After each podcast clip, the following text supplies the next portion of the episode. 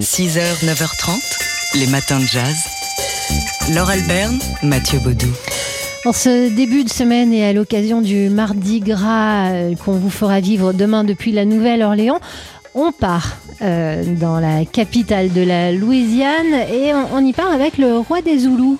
Oui, un certain Louis Armstrong, roi des Zoulous en 1949. Alors pourquoi le, roi des Zoulous?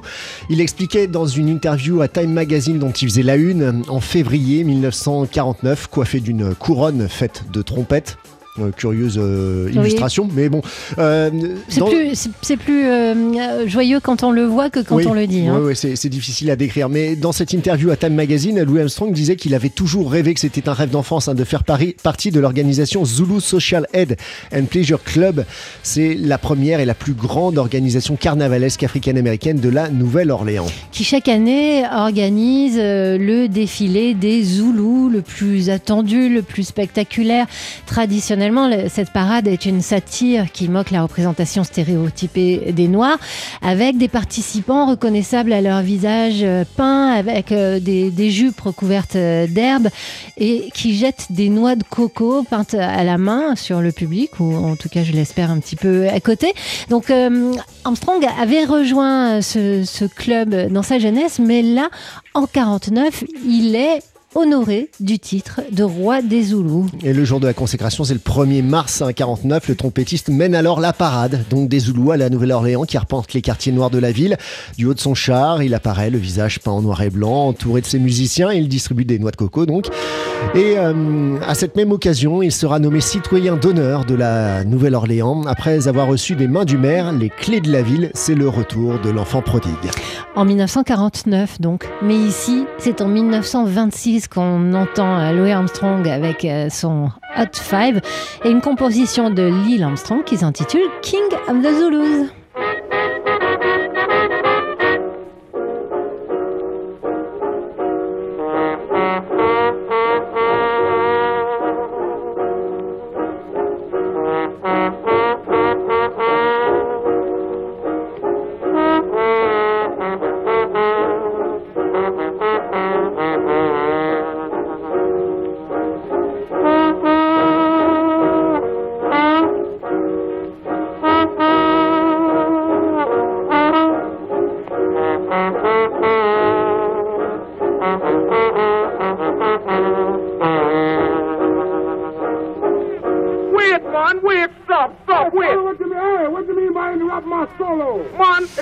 Voilà, le Jamaica, grosse voix déjà hein, du jeune. Louis Armstrong en 1926 avec King of the Zulus.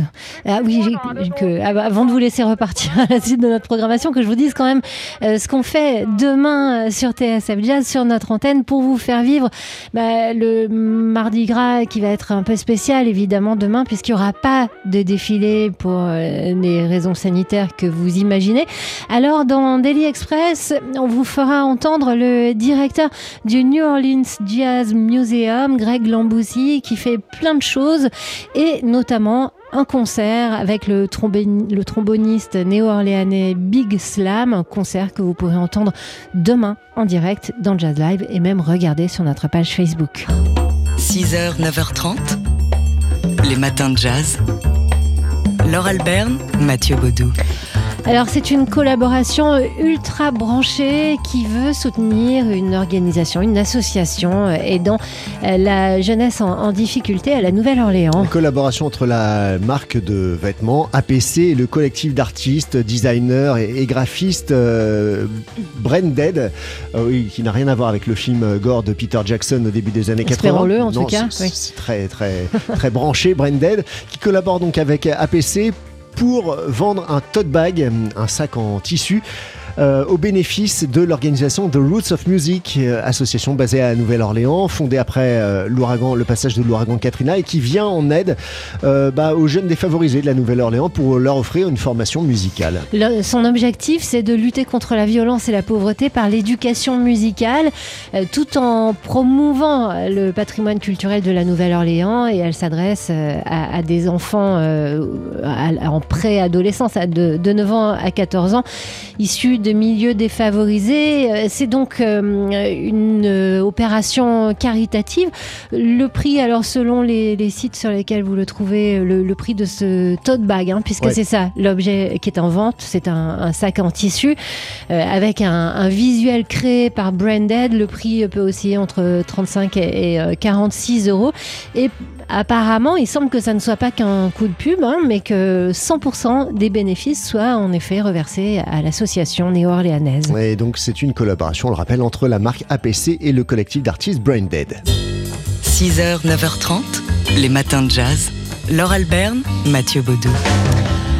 C'est un dictionnaire des mafias et du crime organisé qui paraît chez aux éditions euh, Perrin et il est signé Philippe Di Folco. Alors quand on dit mafia, pègre, euh, dans le monde du jazz, on, a des images d'épinal qui nous viennent, la prohibition, le Chicago des années 20 et des années 30, euh, des histoires comme celle de Fats Waller qui a été embauché de force pour jouer pendant l'anniversaire euh, de euh, D'Al Capone, c'était ça, c'était à Chicago, euh, l'anniversaire d'Al Capone. Mais ce dictionnaire des mafias et, et du crime organisé de, de Philippe Di Folco va, va plus loin. Déjà, il s'intéresse à la pègre d'hier et d'aujourd'hui. Donc ce n'est pas Et que beaucoup d'aujourd'hui d'ailleurs. ce, ce- ne sont pas que des images d'Épinal, évidemment, il rentre euh, au cœur de son propos, mais il fait le lien quand même avec le, le monde du jazz de cette période euh, qui nous fascine tant, euh, celle de la prohibition américaine.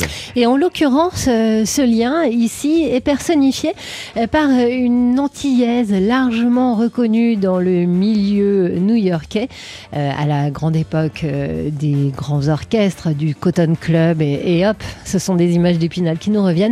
Elle s'appelle Stéphanie Sinclair. On se la laisse présenter ici par Philippe Di Folco. Euh, tout commence en fait avec Stéphanie Sinclair. Stéphanie Sinclair est née à la Martinique et elle, euh, elle arrive dans le Harlem de la Renaissance, c'est-à-dire euh, un Harlem très bourgeois. Et elle va prendre peu à peu le contrôle. C'est une grande dame, elle a un côté Nina Simone, vous voyez, très classe et à la fois un peu colérique et puissante.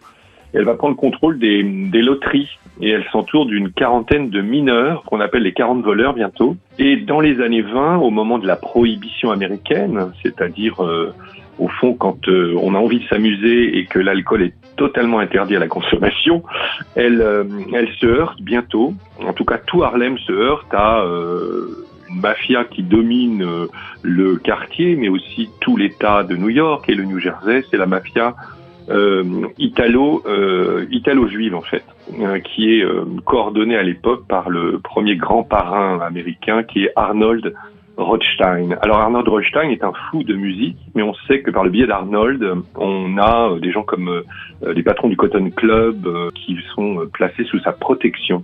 Voilà, on apprend donc évidemment plein de choses hein, dans ce dictionnaire qui se lit comme un recueil de nouvelles. hein. Chaque entrée euh, est un chapitre de cette histoire des mafias et du crime organisé et on y apprend notamment et qu'il a existé des marraines, en l'occurrence cette marraine Stéphanie Sinclair. C'est amusant quand on entend que les patrons du Cotton Club étaient placés sous la protection d'un parrain de, de la pègre, euh, qu'il protégeait contre lui-même en fait. hein. C'est ça le principe de la, de la mafia.